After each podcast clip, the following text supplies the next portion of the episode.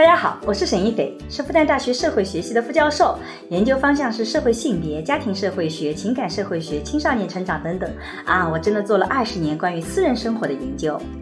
你好，我叫商建刚，我是一名法律从业者，我曾经是一名律师，现在是一名法官，我做法律工作二十年了，很高兴参加今天的节目。我们也是结婚二十年的夫妻，我们将会一起主持这档由新事项光之来处出品的播客。在这档节目中，我和商老师将会以男女不同的视角解释这个时代的爱情问题，从社会学和法学的角度探讨与亲密关系、婚姻家庭、社会性别相关的热点事件。那也会参差一些我们轻松的夫妻的日常聊天。我要提醒我们的听众朋友们，本次播客涉及到剧透，所以呢，如果你还没有看这个剧，你可以在这个时候就打住了。就也就是说，在你放弃生命和你要表现善良之间，你最后还是选择了生命。对，这说明人的本质，这就像人性本善还性本恶的问题。嗯，他通过这个方式就是在回答，其实人是性本恶的。规则其实，在现实生活中也是可以经常被有话语权的人说怎么样就怎么样。对的，所以为什么我说那个游戏，由于游戏好看，好看就在它其实在模拟一个现实的环境。你要知道，玩游戏其实偶然性才是这个游戏最刺激的地方。你如果全是必然，全靠专业胜出，就没有什么悬疑了。只有充满偶然性，才有悬疑。呃，当你知道血淋淋的现实的时候，你就觉得生活还是很美好的。大家好，我是沈一斐。我叫尚建刚。我们今天其实特别想跟大家聊一聊，呃，最近很火的一部韩剧叫《鱿鱼游戏》。实际上，这部韩剧在刚刚出来的时候，它连载一结束，我就已经看完了。然后我强烈的推荐给了我们商老师，但由于我前几次有几次在剧还没有结束的时候推荐的，这个剧烂尾了，导致推荐的剧在商老师心目中啊含金量不高，所以他就拒绝了。但是最近商老师终于把《鱿鱼游戏》也看完了，然后我们俩就觉得有很多很想跟大家分享的，所以我们今天就来聊聊这部剧，以及我们因为这部《鱿鱼游戏》想到的很多的话题。嗯。你刚开始在看的时候就推荐，嗯，我说你看完了以后再推荐，嗯，那你看的时候到看完了以后，这两个推荐理由有什么不同吗？啊，其实我当时看的时候，它还没有连载结束。我一开始是被它一开头的那个场景所吸引，因为它一开始是个小孩子的游戏，我一个印象特别深刻，我就很想跟你去聊这个事情。就假设一个比较贫穷的人。遇到了一个人，跟他讲：“我跟你玩一个翻卡牌的游戏，你输了可以用打耳光去替代罚钱。如果你赢了，我就可以给你十万韩元。你愿不愿意做？”我就在想，假设我不富裕的话，我觉得我一定会参加这个游戏的。这是我当时特别想让你去看这个剧的一个原因。就我很想跟你讨论这里面这种设定，我们自己会不会做？我觉得即使是。你不是那种特别贫穷，但是钱对你来讲依然是重要的，我觉得也是会愿意的。其实我也很想问问我们播客的朋友们，假设出现这个人，他跟你玩一个游戏，输了就一耳光，但你只要赢了，你就能拿钱，而这个游戏还绝对的公平，就靠你小时候玩这种游戏的技巧，你会不会玩？这是我一开始想要向你推荐的。整个看完以后呢，我觉得他的一些人性的设定超出了我的一些原先的一些想象啊，里面有些点，它跟我原来的推计是不一样的，所以我就觉得更值得来跟你来聊一聊。所以我觉得可能这是有不同的这个想法的。当然，我也提醒我们的听众朋友们，本次播客涉及到剧透，所以呢，如果你还没有看这个剧，你可以在这个时候就打住了。先去看看这个剧，看完以后再来听我们的播客，因为我待会儿也会讲到我为什么第二次在想要推荐给桑老师的时候，里面有哪些东西是我觉得特别特别啊有意思的点，跟我原来的设定不一样，一定会涉及到剧透，所以请大家做好剧透的准备。所以我们要不要先介绍一下这个片子？因为桑老师是终于把这个片子全看完了，要不然你来介绍一下这个故事，还是我来介绍？你来介绍吧。整个鱿鱼游戏是讲。一批在社会上处于非常底层的人，突然间受到了一个邀请，参加一个游戏。最后呢，他们进到游戏场里，总共有四百五十六个人参加这场游戏。他们所有玩的游戏总共玩六个游戏。如果谁能够最后胜出，就能去分享四百五十六亿，有每个人都是一亿元嘛，就是你最后的有两个人，就两个人分享四百五十六亿，一个相当于人是两点五亿人民币。就相当于两点五亿的人民币。那么这个游戏呢，听上去很简单，你只要玩完六个游戏能胜出就好了。所以这帮人在进去的时候，以为真的就是玩游戏，但是第一个游戏他们就发现，如果你失败，被打，他不是玩的打，是真的被打死。所以呢，这个时候整个群体就恐慌了。所以这个其实是属于大逃杀游戏，就在我们的电视剧里有一个类型叫大逃杀。我不知道大家有没有看过日剧，这个叫《爱丽丝的梦幻乐园》，我忘了，这个也是很好看的，也是我自己很喜欢看的另外一部大逃杀的游戏。但它那个呢更像是游戏设定，就是也是这样的，你如果失败了，就会有头上有一束光就会射下来把你射死。那这个里面就会有有这个里面有穿红色衣服的一波代表游戏规则的人，然后有对。N NPC 对吧？一波代表游戏者的穿绿色衣服的人，然后如果你输了啊，就会有人这个红色衣服人就会把你给毙掉。所以以为是玩一个游戏，最后呢，却实际上是一个生杀的这个逃亡的这个大逃杀的一个这样的一个故事。这个故事在过去有很多很多的类型，所以其实从类型上讲，它并不是个非常崭新的类型。但是这部片子之所以我觉得能够引起这么火，就是因为里面塑造的人物和反映的现实是非常有意思的，而且它的游戏规则听上去非常的公平，就这三个要求，没有别的要求了，剩下的都是你自愿你们自己去搞的，也没有更多的其他东西了，所以听上去这是让我们觉得是很公平的。我来讲整体游戏啊，它整体游戏就是个游，它有个整体的规则，也就是说有三项规则。第一项规则呢，就是说你凡是参加这个游戏的人呢。没有理由是不能任意中断的，就是你要要玩就玩到底。嗯。第二项规则就是说，你如果是拒绝游戏的话，拒绝玩的话，不行的。嗯。你就就要被淘汰掉。嗯。第三句话，如果有一半数以上的人觉得这个游戏不玩下去了，嗯，就不玩下去了。嗯。不玩下去了以后呢，就是被淘汰的这些人，嗯，这个结果就是被打死的，嗯，被枪毙的。嗯。其实他们在参加这个游戏的时候。不知道有这么个结果，所以其实我们就问：假设我们自己处在这种生存比较艰难的环境里，有一个非常公平的游戏让你去参加，有可能获得巨奖，你会不会参加？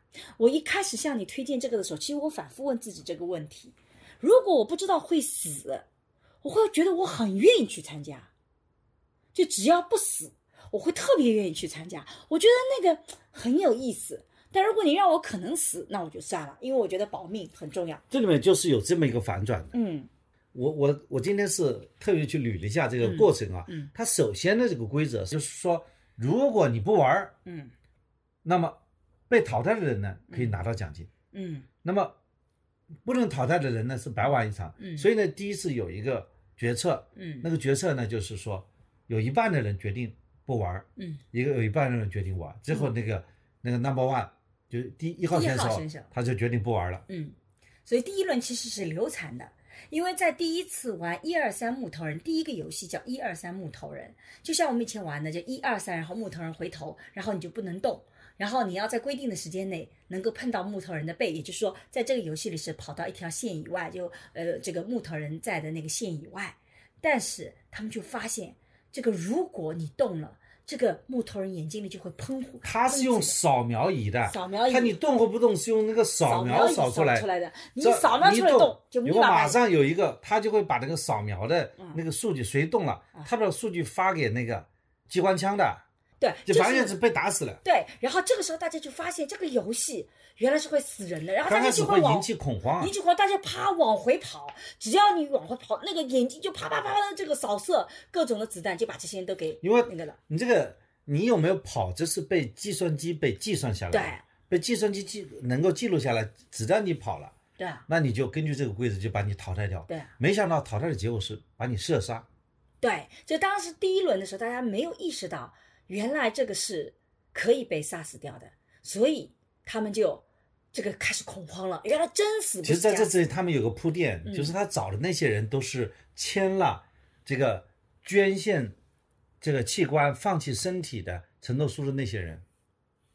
对，都是一些社会上的，像主人公那样，就是被破已经破产了，嗯甚至涉嫌犯罪啊，嗯就是被追杀，嗯呃，被债主逼着嗯这个这个这个签了放弃生命的。嗯，当然，最后我们也讲，这个其实可能都是他们让逼着让他们这些人签了，对对，都是这些经过背景调查的这些人嗯逼着他们去签了这种啊、这个生死生死契吧。对对对对对，对吧？是找了这些人，所以第一次刚开始引起恐慌，恐慌下来的结果就是决定终止了。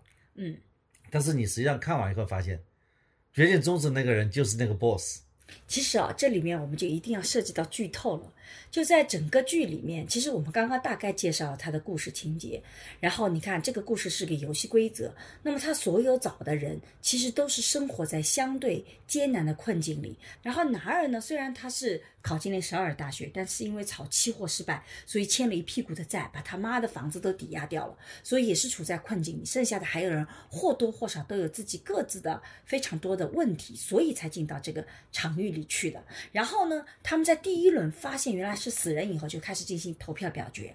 那么在投票表决的时候，就最后其实是打平了，还剩下两百多个人是个剩下两百零一个人，两百零一个人，对吧？然后有一百个人是选了决定要放弃，一百个人是选择要继续进行下去的。然后零零一号他们是倒着来投票的，就四百五十六最大数字开始投，中间有很多人死掉了就跳过了。然后零零一号是最后一个人来投票的，然后他决定终止。然后我们就会发现，到整个九集结束，其实当时这个桑老师在看的时候，我一直没有把这个剧透透给他，就是因为我觉得他可能有一天要看。因为我当时看完以后，我就觉得那个零零一号的设定太牛了，比那个主角设定还要牛，所以呢，我就忍不住想要剧透。但是由于桑老师还没有看，我就忍得很辛苦。那我们现在剧透的话，人家看完以后觉得。所以，请大家，如果你如果还没看，你就先去看一下，再来听我们的播客。听到这里又可以停掉了，我们又有一个非常会影响你观剧感受的剧透出来了，请大家要注意啊！就是第二次劝退，第二次劝退，哎我们第一次做直播一直在劝退大家不要听，不好意思，就是那个大 boss 的设定，我觉得是特别有意思的，他是零零一号。他其实是整个这个游戏的设计者，也是幕后大老板。他觉得，与其观看别人的游戏，不如自己亲身去参与，所以他就成为零零一号。那么这个零零一号出来的时候，他是个老头，脑子生了脑瘤，这是真的，他真的生了脑瘤，然后看上去就很弱，所以其实大家都不太睬他。陈其勋是一个少数，因为他很热情嘛，他就少数几个会去愿意跟这个老头去搭话的，包括他会去帮助这个老头的一个人，对吧？但是我觉得这个老头设定的，为什么我觉得他很牛？你看啊，他第一次决定是不要去，他决定终止的时候，我当时是很吃惊的，因为那个时候我还不知道他是幕后大 boss，我只是觉得他是脑瘤患者，他已经所剩无几的生命了，他应该是最不在乎这个所谓生命的。他既然来参加，他就想好今要搏一局了。所以当他出现来最后拍的时候，我觉得他应该是拍继续游戏的，结果他就拍了结束游戏。等到现在看到第九集，你就能够理解了。对他根本不是社会贫困线的人，对他根本不在乎钱，对他也相信这些人会回来的。对，所以其实他作为大 boss，他在那一刻是做了一个赌博，就是你们有一半的人是决定离开，有一半的人是留下来。那既然这样子，先让大家离开。他其实做了这个决定，他啪啦他就决定终止这个游戏，然后大家就开始离开了，然后也是被蒙上头，被车子扔出去，对吧？这你讲的有点不对啊，啊，他肯定是相信这些人都会回来的，因为他这个游戏已经玩了很多人了。我们这个小这个里面演了一到九集，已经不是第一次了。嗯，因为那个这要做进行第三项剧透了，对，这就如果是说如果大家听到这里觉得又有剧透了，请，就是我们已经在解构了。嗯，因为那个主持人嘛，对对对，戴蒙面大人，哥那个其实是第一轮的游戏的幸存者，是以前不能见的是第一轮，以前游戏的幸存者，是嗯以前游戏的那个这个最后拿到奖金的那个人。对，是的，所以他已经不是第一轮，所以他也就是说，这个 Number One，嗯，他扮演了一个上帝的角色，嗯。他相信你们回到你的世界，嗯，你活的像地狱一样，对你还会回来的，对，因为他正是相信他们会回来的，所以他拍了中指键。他拍了中指键，让大家先回去体验一下。对，而且这个后面还有一个细节，陈其勋其实是强烈要求终止这个游戏的，所以呢，他其实回到了自己的现实生活里，然后的确是处境非常艰难。然后他有一次就在一个小卖店、小超市门口遇到了这个老头，对的，对吧？其实他是跟这个老头沟通以后，然后他回到家就收到了新的邀请参加游戏的这个邀请函，对，这是个偶遇还是说刻意的？那个老头肯定是刻意的。的，因为那个老头，你想想看，本身大 boss 他怎么会出现在那种街角的一个小卖店呢？也许那个他的善良，就是正好就是被这个老头啊、大 boss 关注到了。对，大 boss 无非是测试他的人性。哎，但是我觉得啊，这个为什么我觉得这部剧非常有意思？这个陈其勋在整个片子里都呈现了非常善良的一面。比如说，当他寻找这个团队的时候，那个老头因为看上去很弱，大家都不愿意跟他在一起。是陈其勋要求这个这个大家接受这个老头，因为他跟这个老头一直一开始进去，一个零零一号，一个最后一号，他们关系就比较好，这个睡的床铺也比较近，所以他就把他邀请进到他们团队来。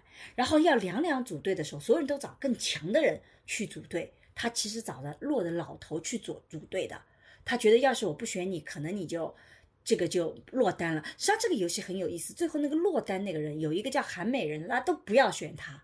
但其实他落单就自动升级到下一轮游戏了。其实这个 bug 是专门为这个零零一号设定的，就专门为这个老头设定的。因为一般情况下，你想想看，是不是他最容易不被选中啊？所以其实为他设了这么一个 bug，结果陈其勋竟然是邀请他，中间还有这个老头一不小心这个尿尿流在自己身上了，他陈其勋还把自己的衣服脱下来给他盖好了。这个整个这个里面，是不是陈其勋都是很善良的？但是当他跟这个老人组队玩到第四轮的游戏是玩弹珠游戏的时候，这个老人开始出现说神志不清的这个状态了，是不是？就好像啊，我赢了吗？那个，然后他就发现我原来是可以忽悠你的。其实这个时候这个老人是故意的，把生的权利就等于说是让渡给这个陈其勋嘛。发现我一直赢你，一直这个完全是个运气游戏。陈其勋也运气真不好，才单双数老是输。然后这个时候陈其勋发现了，我可以利用你。可能年纪大了，记忆力不好。我原来以为到这个故事应该走向是他很善良，最后会良心发现，然后决定算了，我还是要公平起见。我觉得应该是这样的一个设定嘛。结果他开始去利用这个老人的这样的一种这种比较假装出来的失忆，然后到最后一刻，其实他非常犹豫不决，但是他最后为了自己的生命，还是。骗了这个老头，获得了生的权利，那一刻我挺震撼的。你有什么好震撼的？因为我觉得按照这个故事的设定，我原来会觉得他一定是就是把生的权利让给那个老头，就不是真的是用公平的竞争，在最后一刻他不应该再骗了。如果我是他，我可能会觉得最后一刻就听天由命。那你对他来讲就是刻板印象了，就说一个好人就不应该干坏事。对我就会觉得，然后我觉得听天由命的时候，他运气真的站在他这一面了。我会觉得故事就我会觉得编剧是这么去设定的。就我最后一个，因为中间不是这个老人已经让渡权利给你了吗？啊，已经假装那个，然后你已经把一次机会已经拿回来了。可是呢，你很快又最后差不多的时间，我们最后再赌一把的时候，其实这个时候你应该是真的就听天由命。我觉得编剧应该是这么写的。结果不是，那就是他彻底善良了。对，那就说这个故事，那这个故事难道最后因为他是最后胜出者吗？难道不应该就是他其实是因为善良，然后他胜利了？因为他也不是力量最强的，也不是最聪明的，他最后靠什么胜出呢？难道就靠主角光环吗？我觉得至少要给点他主角光环的理由嘛。结果连这个理由都不给，就真的他就是还是骗了，然后最后那个老头被打死掉了。但实际上我们知道他是幕后大老板，他没有被打死。他没有被打死嘛？因为他最后也出现了，他是唯一一个可以逃过这个逻辑体系的这样的一个人嘛，对吧？但是我就觉得这个设定是当时让我很吃惊的。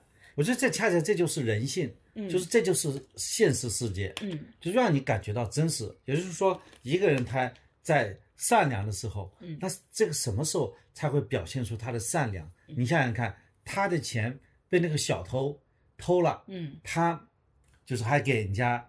把那个水端起来，嗯，对吧？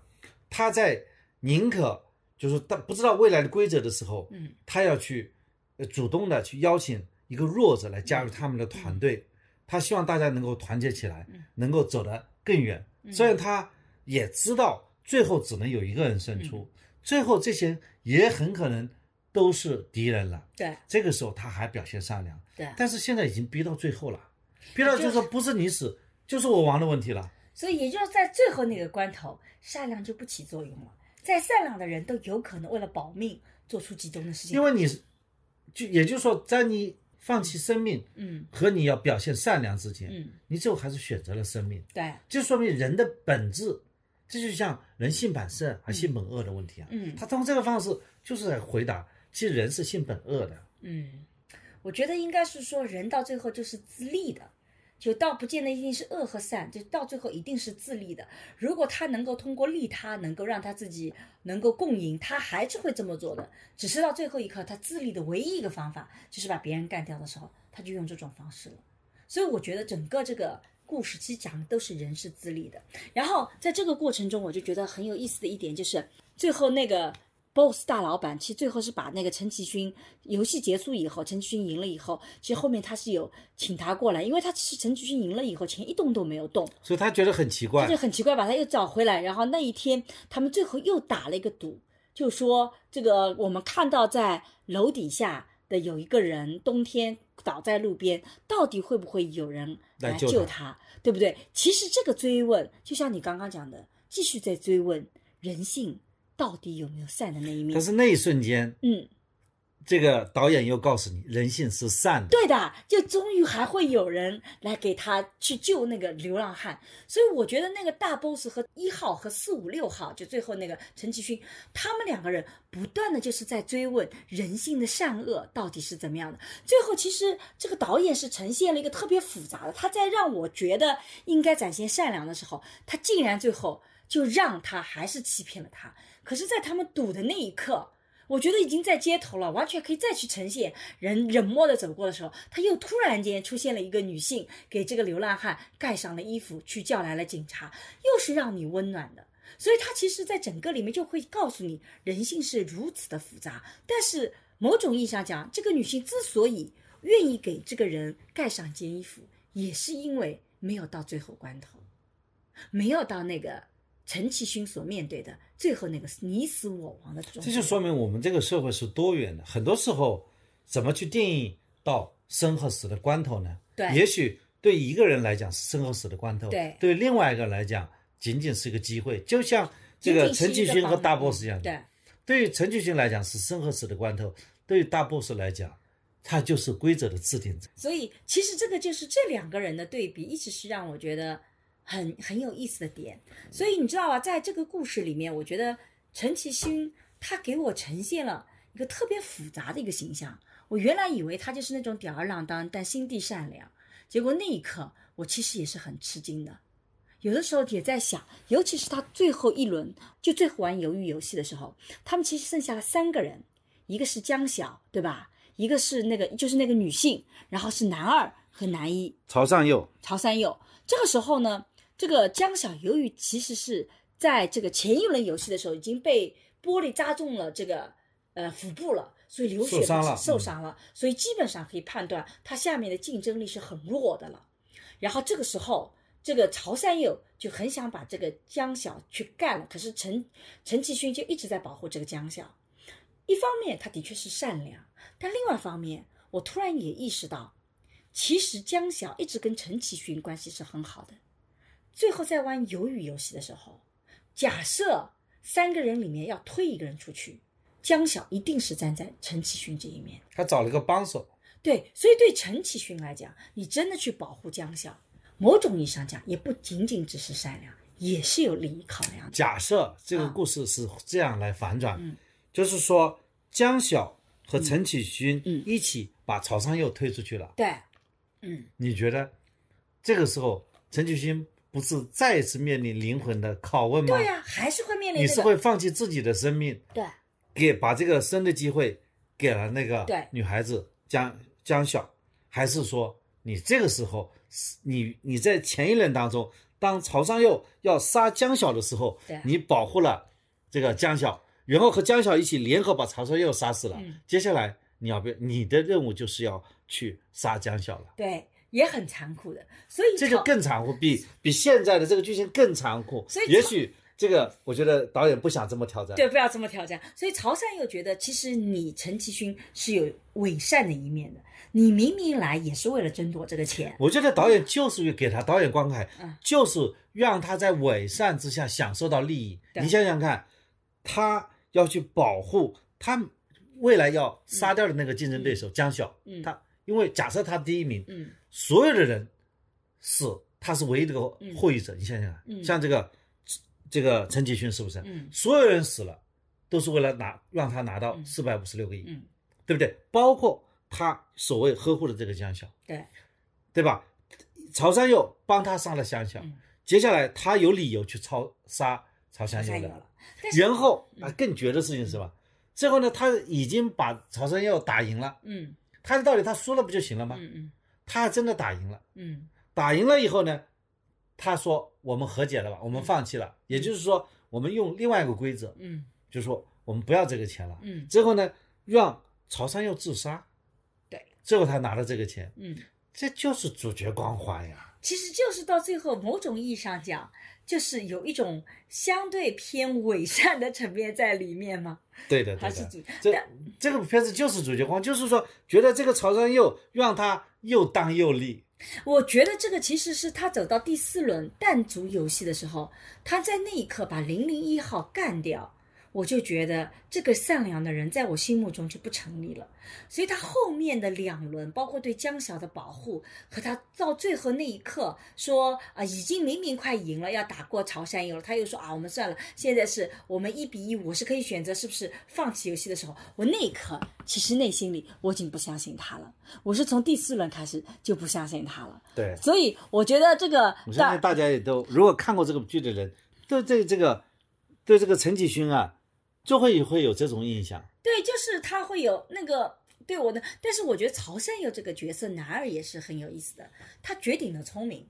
他很快就能悟出这个规则来，然后他因为这个炒股期货欠了很多的钱，对吧？然后他跟陈其勋是朋友，听上去是朋友，陈其勋是他大哥啊，对，但我自己在看的时候，我一直觉得，就他们俩的关系，我觉得一直是单方面的，就一直是陈其勋单方面的认为我跟你是朋友。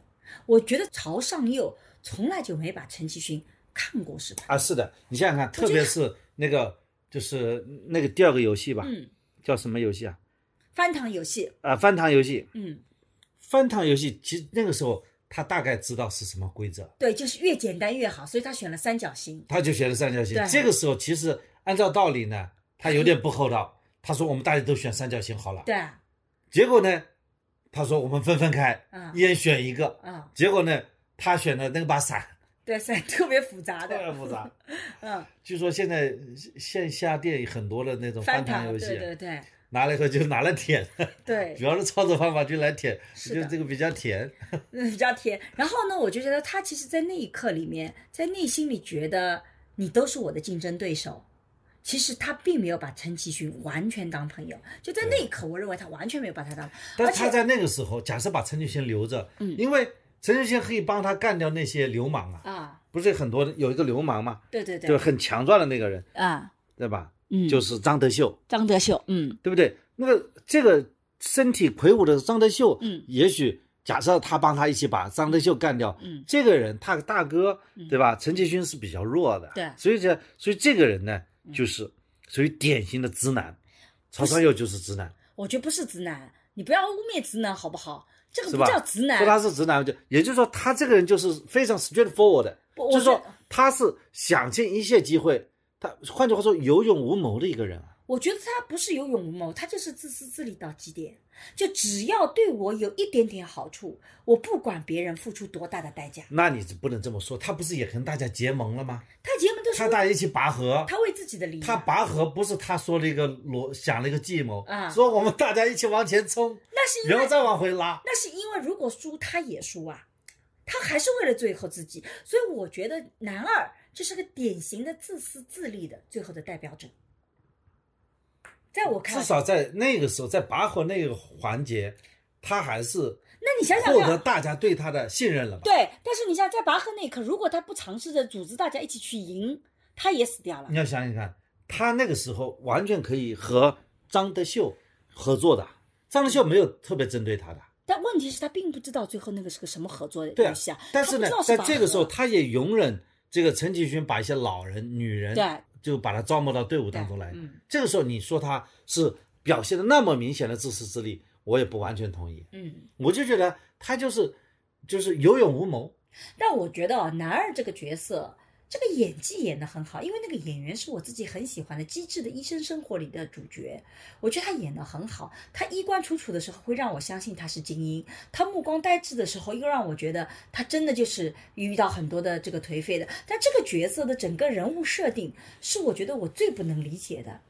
就你看他很聪明，很可以很快那个，可是呢，在整个的这个过程中间，其实我并没有感觉到他真正把聪明用在了哪些地方。他最聪明的是什么？是在第四轮的时候，他骗了那个阿里小哥，我忘了那个小哥是来自哪里，印度还是那，反正大家都叫他阿里，对不对？阿里，力量他是很大演员是印度人，啊，但是呢，在在这个这个这个电视剧里呢，嗯他是巴基斯坦人。啊，巴基斯坦人。他就讲现在在韩国有很多巴基斯坦人在那边做、做小工的嘛。嗯对，然后那个阿里呢，他其实属于力量很大的，所以他跟他结盟的时候，其实是当时是想着说我们俩结盟，力量很大，可以干掉别人的。结果没想到是我们俩自相残杀，要玩游戏。玩弹珠其实那个阿里的这个运气也特别好，几乎就全部赢了，只剩下最后一颗，没有全部赢了。就是那个那个那个曹三佑自己口袋里有一颗，对，那个阿里对他是非常信任。阿里就是那个。才是你讲的有勇无谋，我觉得有勇无谋是阿里，啊你没有不不是谋的问题，阿里是他的角色就是特别的善良。阿里很相信人啊，他相信你就相信你，他为什么阿里阿里对他印象那么好呢？等于说他把阿里买了一碗面，对，然后呢，阿里准备走回家，他给给了他一万块钱车费，票嗯是不是？嗯，然后呢，阿里呢为了报答他，给他吃那个玉米棒子，对然后他也分一半给阿里，嗯就是说，阿里，你想想看，他从巴基斯坦来到韩国，嗯他去打工，他叫他叫老板，嗯嗯对不对？对然后说你不要叫我叫老板，嗯，叫他看上去很像老板，对啊，他就他就一直叫他老板，最后呢，他就叫他大哥。嗯那么这样的话，实际上是阿里是特别认可他的。嗯，这个时候啊，他阿里听他的话，嗯他去转转看对别人怎么玩的，看他看别人什么他把这个把它挂在一个袋子上挂上去，结其实是果他把他猪猪已经换了，换礼貌成小换太子了，啊换小狮子，啊，所以他等于说是骗了阿里。对，是的。我觉得他其实是在某课某重视课里面，他利利用了这个阿里的这种，所以他的智商是高的但他有诡计，正是因为他有诡计，啊，其实这部片子才映射了他为什么去搞期货。嗯，他肯定是个小有小聪明，对，不合规，但是他没有大智慧的一个人，，对，所以他呢就输了很多钱。嗯，是的，就是其实也反映我们在职场上有一些精英呢，嗯，就是自认为能够发现制度的漏洞，对就要去利用这些漏洞，最后呢又被这个漏洞反噬了。他讲的是这么一类人所，以我觉得这一类人，他在整个的逻辑体系里，其实我觉得他有很多不同的面啊。这个我觉得他就是个典型的叫精致的利己主义者，名校出身，对吧？我们都名校出身，就很多时候我们的确也会遇到，就你非常的聪明，但是你是典型的精致的利己主义者，他就是那样子的人。然后最后其实是在大局里面，他其实是会失败的。就到整个的这个结局里面，你最后总是离胜利差那么一口气。对我觉得这个生活也是这样子的。所以其实今天我们在聊的时候，我自己说我为什么很想聊这个，我很想聊这个宿命。就宿命的结局，这个片子里处处都是那种宿命论。就是那个男二，就是个典型的精致的利己主义者，他的结局一定是前面一定走得很顺，因为你一直在利己嘛，对你一定能够走得还看上去蛮长的，可是你总是在关键时刻，你一定会失败。这几乎是每一个精致的利己主义者最后的命运。所以我觉得这像是关键一脚不行。你就不行，因为你会发现你会没有人支持你，或者就是你所信赖能帮助你的人，其实很可能都被你搞掉了。对，穷途末路。对，所以我觉得男二的角色整个的给我感觉是这样一个感受，对吧？对，其实你想想看，他在最后一局，他连这个陈其军都打不过，是不大可能的。对，我觉得这点按照他的体质，这就是一个拼体力的老这个游戏，对吧？但他的确你知道这个游戏怎么玩的吗？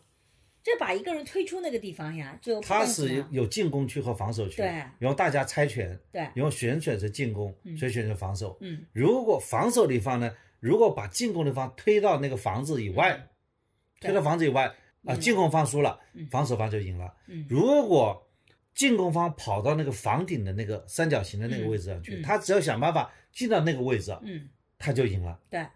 就实际上是这么个游戏。间是谁选择进攻方，谁选择防守，陈其勋是进攻一方呀，对吧？陈其勋是进攻方啊，曹曹尚佑是防防守呀，一方，嗯对他要选择进攻嘛。嗯嗯，所以这个男二是这样的一个故事线，所以我觉得，你看陈其勋他也很宿命的，他其实一直是有运气，比如说你看他去玩赌马，他就可以赢一大笔钱，对吧？但是个钱可能没有办法他很好的用。他其实玩这个游戏也是有运气的，所以我觉得你看这两个人都有这种宿命的成分。然后呢，我们但是我在这个故事里面，我觉得最让我觉得温暖的是那两个女孩子，一个叫江晓，还有一个就是字英，对吧？字英这个字英其实一直是关在监狱里面，对吧？因为他曾经是把自己的他爸爸把他妈妈杀了，啊然后他把他爸爸杀了。对，所以他一直关在监狱里面，所以等到他出来，他就参加了这个游戏。外面世界他没有什么生无可恋的，但是没有外面的亲人，并不是这个人就不想活下去的理由，或者是说我可以轻易放弃生命的。《星际穿越》里面就有这样一个情节，就是他们选了很多的人，都是在地球上没有牵挂，然后把他们送到外太空去探索哪个地方人类可以迁移。所以他们当时觉得最最厉害的那个人，就是因为他了无牵挂，所以他一定是能安心的在外太空这个等待着大家到来的。结果那个他大家到他那个地方去的时候，其实他是唯一一个想把这个星际穿越这些人干掉的人，他要返回地球。所以即使你没有牵挂。你其实自己生存的欲望也是强烈的，你也是会想要活下去的。所以我觉得并不是说生无可恋，他就一定就是把这个机会让给他。我觉得不是的。我觉得在字英和江晓身上，我其实看到了女性的逻辑和男性的不同。男性的逻辑啊，你看男一和男二一直是多年的认识的人，虽然我们这种朋友关系可能是单向，但他们俩生活在一起，对吧？同一个街区，然后呢，妈妈 他们之间是竞争关系。对，但是你会发现，男性跟男性在一起，他即使同盟，他们依然是有竞争关系的。我不会马上跟你说那么清，可是字英和江晓他们只是很快的见面，可是你会发现女性之间很有意思，很快的就会结成同盟，很快的结成惺惺相惜，很快的就我愿意认可你，然后最后的时候我是可以把生命让渡出来的。这个当然某种上也有刻板印象，女性是更具有牺牲精神的，但是在统计学上也的的确确，女性更容易让出这种牺牲的这个可能性。对，智英呢，他首先是感觉到他是那个江晓主动关心他，，对，就呃终于在这么多年里，就是说没有人去关关心他，嗯他呢就是就是感觉一种被爱了，被关怀了，被关怀不是被爱，嗯，对吧？爱是大爱的概念，被看见，被看见了，被关心。所以这个时候，嗯他可以为为这个呃江晓来献出自己的生命。对，就消散掉。所以其实，在这个里边，我觉得这个他很可能在这个时候，他就把江晓看成自己的亲人了，因为他没有亲人。不，我觉得不是这样子的。我觉得编剧在讲这个故事的时候，其实你会发现，我们为了利益是你死我活的，但有的时候人类的复杂性就在于，我们为了这个所谓的利益，我们是你死我活的，但有的时候我们因为别人看到我、关注我，你又是愿意被他肝脑涂地的为他服务，甚至为他献出生命的。我觉得人类的复杂性可能就在这里，所以他在这个设计的时候，我当时是觉得，其实编导当然是用了非常刻板化的方式，想要去呈现这种所谓的爱的东西。是，对吧女性之间的女性同盟，对啊比男性同盟那是不一样的。我们不是要讲一期男性同盟嘛？然后，嗯，但是相比较而言，你看啊，他又讲了另外一个故事，就是张德秀和韩美人的故事。韩美人一开始进去就发现张德秀这个流氓兮兮的力量很大，所以韩美人是用自己的美色去诱惑这个男性的。然后他们很快就两个到厕所里面发生了性关系，表面上好像很深的链接，可是当最后组队的时候，大家要强大的时候，强大的人的时候，张德秀完全不顾忌的就把韩美人给不要了。所以你看前面吧，你觉得他们俩还惺惺相惜，他们俩在一起还有很多你了解性关系甚至你在那里面，哎，还感觉到了他们之间有爱意的流淌。可是怕他一转身，他就被抛弃掉了。而江晓跟这个字英两个一直是淡淡的，甚至连笑容都不多。可是这种感情却是我可以为你付出的。所以你想想看，什么是爱？爱的就说明表现是什么？嗯，就是导演讲这个故事，我觉得其实他也觉得这种两性关系不可靠。对，我觉得那个，但是你要知道，韩美人对于张德秀的爱，那其实很强烈的，因为他最后说我要跟你同归于尽。你那不是爱，那是恨。恨的爱的背面不是恨，是我对你不关注或者冷漠。当我对你恨的时候，其实背后依然有强烈的感情在的。这个不是，这是叫女性的，她的报复能力也是很强的。我对看下来就是说，你敢背叛我，我就跟你我就和你同归于尽。对，到最后他最后就是选择就是选择跟你同归于尽，对吧？他抱着他一起砸向前块对玻璃。这里面意思说，如果砸的那个玻璃是钢化玻璃的话，我们俩都不死。对但是下一步我要给你继续砸下一块玻璃，对对吧？如果要活命，大家一起活；要死，拉你垫背。对。然后因为那个时候张德秀做了一件事情，在玻璃桥上他不往前走，这样子他不往前走的话，可能很多人所有人都会死掉。所以那个时候韩美人就所以他这个时候逼着后面的人嗯。帮他去做实验，对，就是说我不走，对你们后面人你想活，嗯。我就让你走。这个张德秀这个人，他是彻头彻尾的坏人，嗯。那他就就是社社会上会有那些人，嗯。让他就没有一点点好的东西，他百分之百坏，全坏的那种人。对张德秀，我也觉得这个在整个的这个故事里面，好像张德秀我找不出他值得稍微让，就是他是那个恶棍呢，而且他也兄弟之间他们也互相不信任，对啊对吧？他前面也是在现实生活中也是这个动了老大的这个钱嘛钱嘛，对吧？也不是个好人，对，吧然后把他的朋友给杀掉了，对然后再逃掉了，之后张德秀是百分之百坏的，对的纯坏的坏人纯。坏的坏人也是那个的啊。所以我觉得这两对你放在一起对比，我就觉得特别的有意思。就你看，男女之间的感情如此的脆弱，可是女性之间这种淡淡的结盟反倒如此有力量。所以本身感情戏在这个剧里面也展有很多现了特别讽刺的讽刺的意义在里这面个成分啊对的。所以这个是我觉得这里面特别这个让我觉得很深刻的感觉到这些哎这些人物那个，所以我一直觉得《鱿鱼游戏》之所以很火，它其实并不仅仅只是大逃杀，因为大逃杀的剧也很多的，我觉得它就是很深刻的呈现了这种每一个人的这样的结局。为什么我说它宿命？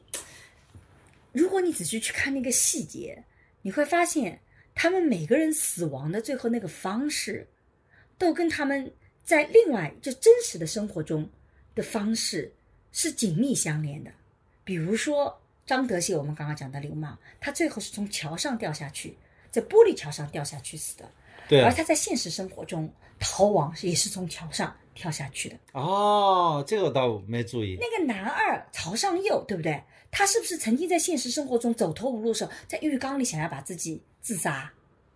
对的，然后他在最后那个结局里也是自杀的，哦，对，对吧？而这个细节被你发然后那个那个江晓，他在现实生活中曾经是拿着笔还是什么匕首，去对那个另外一个老板在这个颈部去威胁他。对，就是说我要把我的谁谁弄过来，对，如果你不帮他，你骗我，我就会杀掉你。杀你他在颈部威胁吧，他最后被死掉也是曹尚佑呃这个男二在颈部把他他颈部给一刀给杀掉的掉。了。嗯然后那个韩美人不断的威胁那个嗯那张德秀，我要跟你同归于尽。最后他真的就是同归于尽了。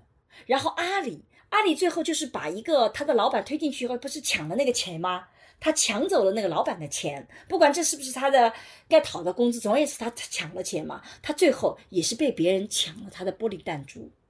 所以你看这部剧里面，我自己就看那种细节的时候，哦，这个有意思，我觉得很吃惊。他不断的在告诉你一个宿命的感觉，因果报应。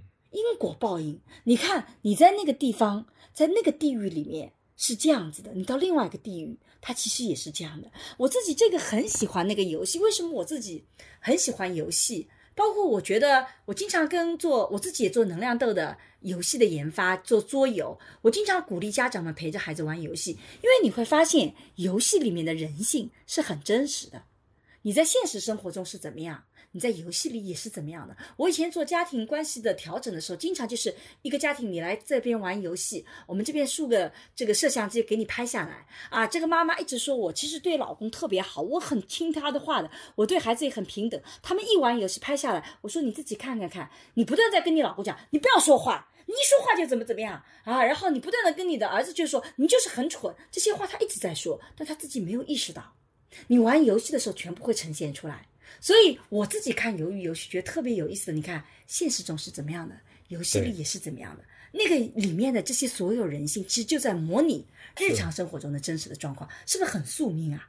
是，嗯，所以说表面上这个里面是公平的，对但实际上这里面很多的不公平，在有些细节里面，对也是反映出来的。嗯比方说，所有人嗯，进入这个游戏对，只有有一个人才能活下去，对其他人都要被死掉。对但是那个 boss 他是不死的，对，他是不死的，嗯、对？吧？对，这是一个。嗯，还有就是规则，刚才你讲了，就是按照道理就是大家要遵守规则嘛。。对但实际上这些规则不是一次性告诉大家。对的，然后有人被发现了，比方说像那个张德秀，嗯把一个人一不小心打死了，嗯，原来这个也是规则，是允许互相打死的。对他没有告诉人家，对，那个被打死的那个人，嗯他不知道有这个规则呀。对，比方说领盒饭，嗯一人领一份，嗯然后这些人可以领两份，嗯，没有告诉这个规则，对。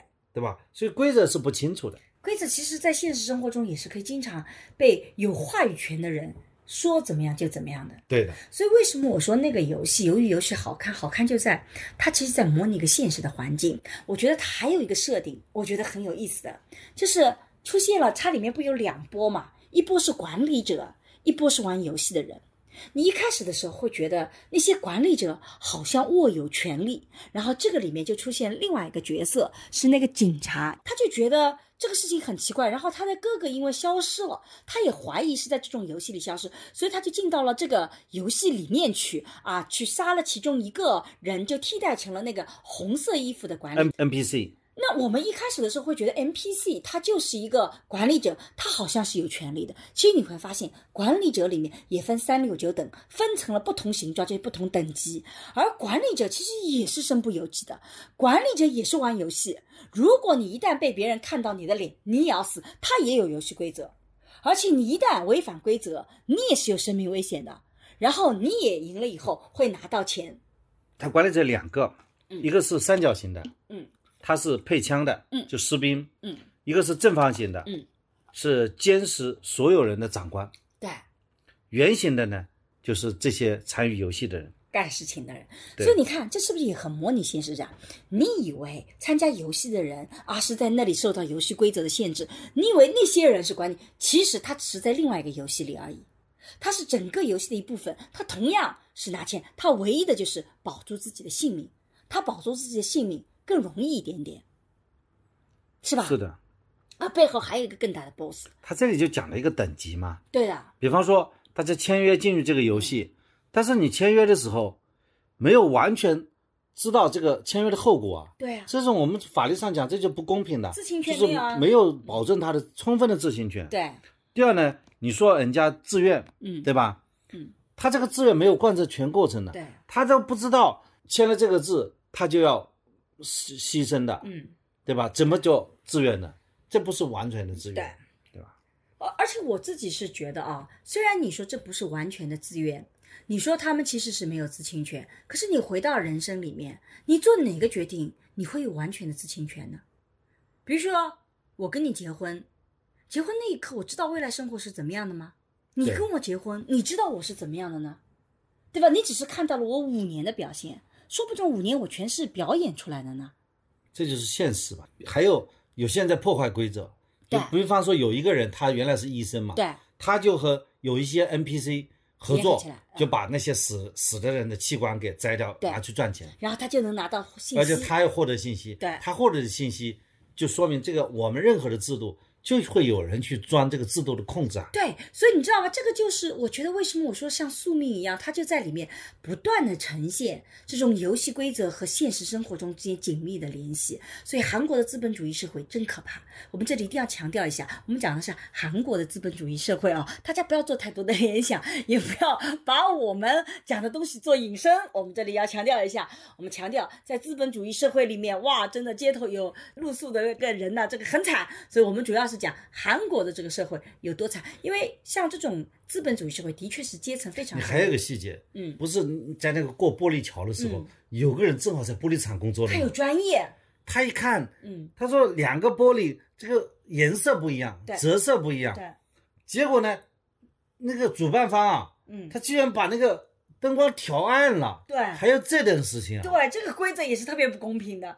这很不公平。当你以专业胜出的时候，我可以改变规则，让你的专业不起作用。对啊，这里面有没有一个规则？比方说，嗯所有的人都通过六关了，嗯，到了最后一关鱿鱼游戏，难道只有在一个人站在那个三角区吧？假设六个人都站在那个三角区呢？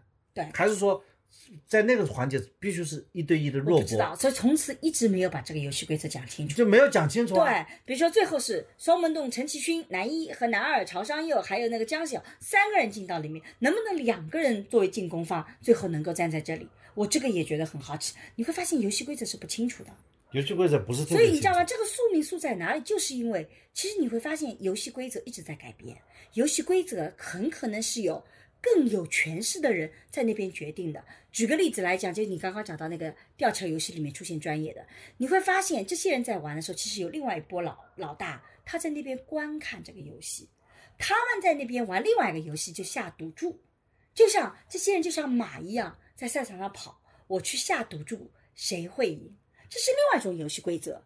然后我们结果发现，哇，这样搞下去，这个专业的人可以起胜出啊，这个游戏就不好玩，它没有悬疑了，怎么办？我改变游戏规则。改变这个游戏规则，其实主要是为了让这个观看更有好看性。你要知道，玩游戏其实偶然性才是这个游戏最刺激的地方。你如果全是必然，全靠专业胜出，就没有什么悬疑了。只有充满偶然性才有悬疑，对吧？所以这个时候是为了让观看更好看，啪啦嗒就变成了这个偶然性。对，当然了，从整体上来看，这部剧它有一个对资本主义最大的一个讽刺，嗯就是说一那些有权阶层，嗯，对吧？嗯他实际上是规则的制定者，对同时呢是这个同类这个下层的这个劳动人民群众啊，嗯为玩物，对对吧？制定规则嗯来这个让他们去在这个规则当中去去享受，很多人被淘汰了对那样一种那样一种这个这个命运。就人吃人的这么一个资本主义制度吧。对，所以为什么我觉得这个片子其实总是在看的时候给我一种宿命的感觉？除了我刚刚讲到的那些这个这个死亡的这种相似性以外，还有一个大家想想，在这样的一个社会里面，假设你是底层，你能胜出的机会是多少？我觉得可能底层胜出的机会也就是四百五十六分之一，不知道这个比例还有没有？而且呢，大分时候可能靠的是运气。不见得你聪明啊，像那个男二一样，你就能胜出，不一定的。你小聪明还不行，也不是说你善良，像阿里一样，你就能走到最后，你也不行的，对吧？你也不见得就是说像江江小一样坚韧不拔，这些都不是，很可能是要有各种偶然因素所导致的。所以很可能你要认识那个大 boss，对，这个就是个运气，对不对？然后你会发现，假设你是底层，它就一直中间有个很精彩。我们刚刚一开始就讲暂停游戏，让你回到了生活中，你会发现生活更是残酷，也是你死我活的，也是让你走投无路的，还不如回到那个。也就是说，我们为这些底层，我们有什么样的道路设计给他，是他可以去跳出来的。除了去搏一命，用生命去博取这种可能的机会，我们还有什么方法？其实你会发现这些方法也很少。所以整个在看这个剧的时候，我都觉得是特别宿命的一种感觉。所以我看这个剧其实是觉得像看一个资本主义的社会学调查一样的，告诉你是怎么样的情况。所以我觉得还挺有意思的。那我们来讲讲我们有什么收获吧？看完以后，这个从、从知道了资本主义的罪恶。啊，这是一方面啊。另外一方面，我们也其实给我们的一种，这部片子给我们展示了很多人性的一面啊、对，让我们知道现实它往往是有如此之残酷。嗯，那么这个时候我们看看身边的这个人，对吧？他有的时候态度不好啊，我想想也就算了，对吧？其实我们生活比这个要美好生活得多。比电视剧要美好。对我们至少我们今天我们生活的社会可能比他要好一点点，这样我们就会觉得更好。哎，那在这个关于这个这个这个电视剧，你还有什么想说的吗？我电视剧，我就因为我们这次主要聊的就是从电视剧当中所折射出的人性，嗯，我就觉得这个呃，当你知道血淋淋的现实的时候，你就觉得生活嗯还是很美好的。我其实最后的时候还特别想讲讲这几个演员哦，这几个演员其实都非常有名。比如说扮演陈其勋的是李正才，李正才几乎在我们做韩剧里面就是非常非常非常厉害的影帝。然后里面的这个执行大 boss 就是执行的这个老板，就是也是那个大哥，是李秉宪，是个大帅哥，对吧？我就觉得这个片子里一个特别遗憾的是，那个很帅的李正宰吧，老把自己搞得像丑丑的老头，这个真的跟他以前片子里那种风度翩翩一点都没有关系。而李秉宪这么帅，包括那个黄俊浩也很帅，永远一副面具把他给遮挡住了。我觉得真的太浪费了这个帅哥了，这个好遗憾，对吧？这个不着急，还有第二季了。嗯，但我觉得这个里面最好玩的是，我看到这个微博上一个不知道是真假哦，说这里面出现了孔刘，孔刘就是一开始出现跟这个就翻打板子打板子打板子翻班子的那个，据说一开始这个片子找这个孔刘去客串一下的时候，孔刘说我档期很满，可能排不出时间来。最后发现这个角色原来是打李正宰的耳光，立马说我可以调整档期，然后他就来演了。真打吗？真打，就怕那个能打李正宰影帝的耳光，他觉得他一定要来。我就觉得哇，这个人性也是很可爱的一种人性啊！原来我可以有这种机会。据说孔刘是的，因为孔刘又是我很喜欢的一个演员嘛，我就觉得哎，这种这个笑话就我看他。一直笑眯眯的演的。对对对，这孔刘那个角色演的很好，所以我现在对第二季就不知道他会从哪个角度讲，因为其实第一季里还留下了很多的悬疑，对吧？比如说，我就不知道那些红衣人是怎么选拔出来的，不知道这个大哥为什么拿了那么多的钱，两点五个亿，竟然最后是变成了这里的执行主编，戴个面具，对吧？他做操盘手不是两点五个亿，后面这还赚二十五亿了，而且还没有生命危险，你要不要就做？但是你就好像也不能跟家人联系，连弟弟都不能联系，他就是对他，我觉得为什么要这么做是欠房东，表面上还欠了不少的房租，对，所以我就不知道为什么会出现他不汇点钱给他妈，或者打个电话，对啊说这个赚了钱，对对吧？这个给你一点，对吧？让他妈觉得他好像就消失了。按我如果是他的话，嗯他把这个四百五十六个亿啊，按照是找到剩下的四百五十五个亿，自己拿一个亿，啊把每人他的家属送一个亿嘛，好了送，一点钱过来啊。一个亿也不少了，五十几万，哦对对，五十几万，但他其实路没有这么做，因为他也不会找到这些人嘛。他其实最后是动了一些钱。我觉得他是其实，但是他中间不有一年时间，因为各种内疚和各种情绪，他没有动这个钱嘛。我觉得那一段可能也是在解释哦，这个老大为什么不去动这个钱。但我觉得第二季里我就很疑惑，哎，为什么是这样子的，对吧？为什么会出现这种状况？红衣人是怎么选的？孔刘这个角色又是个什么样的角色？他不是在这里面去招募嘛，对吧？然后这个最后又是新的一轮又开始了那个，然后这个最后的时候，这个陈其勋又往回走啊，要去回到那个地方，但是大 boss 已经死掉了，因为那个脑瘤的老头已经死掉了，下面还在继续做这个游戏，这个 boss 是谁？只要一个公司没了以外，它有新的 CEO 选举出来，新的对，CEO 所。以我觉得有留下很多的这种疑惑，我也不知道会是怎么样子。但是但是整个剧来讲，它比较简单，就是哎，其说实这个剧很简啊，单，他玩一些游戏，如果你这个业务游戏换成我们国产的游戏，也是可以玩的，对对吧？然后我们据说现实当中已经有很多这样的一个游戏体验馆，嗯比方说我们今天呃来招募，招募多少人，每个人付一个报名费。对比方说，每人付一百块钱，嗯假设有一百个人，嗯这样就有一万块钱了。嗯就是说，反正我们搞几场游戏，最后淘汰掉，这个淘汰就是现实淘汰，呃，就没有任何生命危险的啊。然后就比方说，呃，做第一道数学题啊，做出来了，就是进下一级，没做出来的 就淘汰 掉，就淘汰掉。不会把把奥数变成这样子吧？第二级做一套英语题啊，类似，比方说第三道题 不要用这种猜拳，互相猜拳，对吧？类似于假设这样的一个东西做出来，最后有一个人拿掉拿走了一万块钱，嗯你愿不愿意参加？如果没有生命危险，我觉得参加一下也挺好。这个也不是人的人哎，性嘛这不。是我们好像电电视里有这种节目吗哎？，以前这个游戏《荒岛生存》不都是这个类似的吗？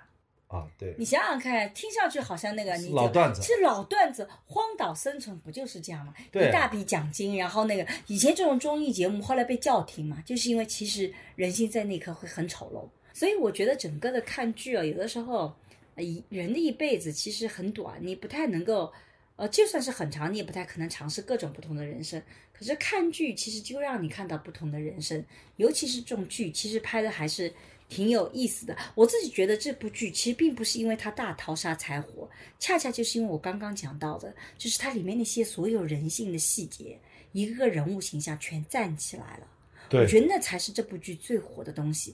我觉得所有火的剧都是对人性是有深刻的洞察的，而当你把人性的复杂性呈现出来的时候，这个剧就好看了。所以在节目的最后啊，我其实特别想对今天我们自己的文艺创作，就是说，其实是很希望，因为我们现在的很多的文艺创作，大家不能接受，好像里面有这种好人曾经有坏的一面，或者坏人可以有好的一面，我们不接受这种人性的复杂性，我们觉得每一个人都应该伟光正的。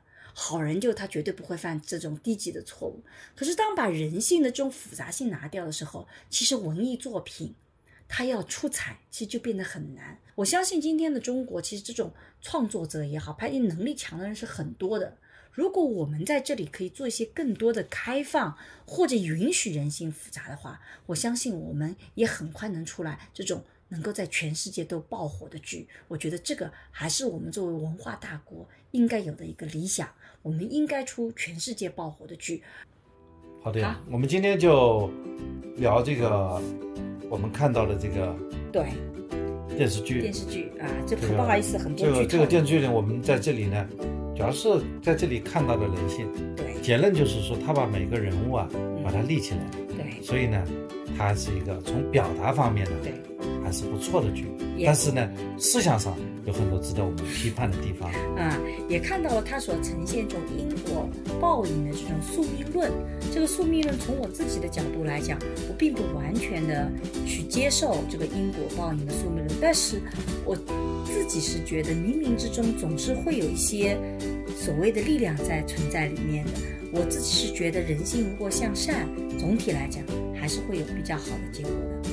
嗯好的，好，那我们今天就聊到这里，再见。再见。最近我和孟尝合作了一档付费播客，在二零二一聊性别，希望能帮助你打开对性别的想象力，做更自由的人。如果你感兴趣，可以在我的播客主页或者搜索公众号“光之来处”加入学习。我和新世相也合作了一门社会学爱情思维课，希望能帮你提供对爱情的结构性观察。如果你想要更系统的去看待亲密关系，也可以在公众号“光之来处”加入学习。如果你需要咨询跟亲密关系相关的问题，可以在公众号回复“知识星球”或者咨询，我会来回答你的困惑。好啦，今天的播客就到这里，谢谢你的收听，我们下期再见。